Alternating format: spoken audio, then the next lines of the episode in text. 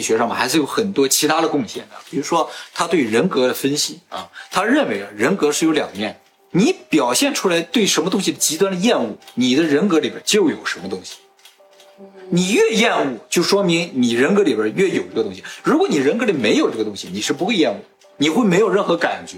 然后你用你的意识去压制了和封印了你的这个里层的这个人格的部分，所以有的时候这个深层的这个人格会表现出来，你就会觉得这个人怎么突然完全变了。然后荣格还说了，人呢都是带有假面的，因为人在社会里生存的话，他就必须的做一些符合他身份地位的一些事情，于是呢他就必须有这样一层假面。他说这个没有任何问题，人人都有，但是问题是你渐渐的忘记了你戴了一个假面。而不能够在适当的场合摘下这个假面，就会有精神上的问题。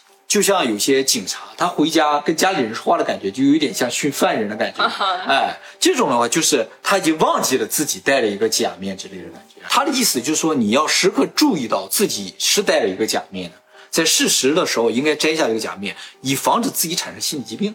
然后呢，他还有一个就是把人的性格分为八个分类。顺便来看看你是哪一类啊？哎，首先啊，人的性格呢分为内向和外向。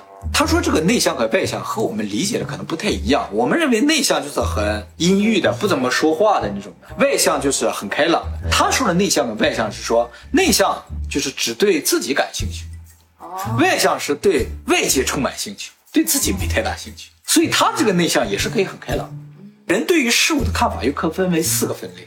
包括思考性，就是这个人啊，看任何事物都是非常理智的，用逻辑进行思考的。还有呢，就是感情型，哎，就很很感性的。嗯，他看问题就是喜欢不喜欢这类。还有呢，就是感觉型，又叫感官型，就是他对于外界事物的感受，完全是通过眼睛、鼻子、耳朵、嘴的这种真实的感受来感觉的。还有一种类型呢，就是直觉型，就是他感觉这个东西怎样。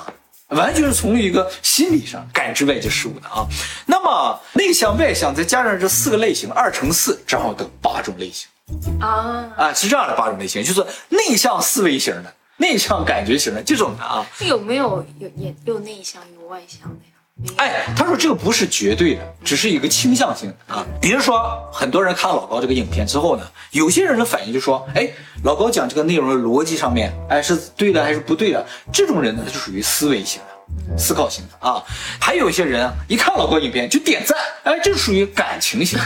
还有人看老高的影片之后呢，会觉得说，哎呀，老高今天用了这么多图片呢，这种就是个感官型的。还有些人看完了之后就想，哎，老高是不是想说点什么其他的呢？他会思考这制作视频人他们在制作视频的过程中，或者他想表达的意思就更深层次的东西，就属于直觉型。所以大家可以揣测一下自己是什么类型的啊。那我是哪个类型？嗯，你是哪个类型？我不太好说，这个大家可以上网上去测试一下，有专门测试的地方。哎，我已经测过了。你是什么？很遗憾啊，我属于平衡型。这八个类型我都不属于，就说，哎，对，就是机器人。我这个性格没有明显的缺陷，但也没有明显个性。是的，是吧？就是这样的，是吧？大家了解这个东西之后有什么好处啊？就是能够了解自己应该怎么和别人相处，也可以了解别人是怎么样的性格，和自己合不合大概就知道了。哦，我想测这个。这个网址给大家贴到下面去，大家自己去测一下。公司老板知道这个事情啊，其实就可以知道自己员工应该在什么样的岗位上。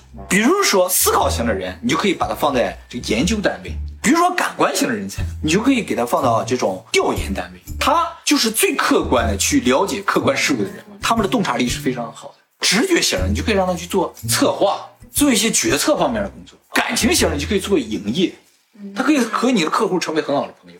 那机器人应该放在哪？放流水线上吗？机器人就是二零四五之后的王者。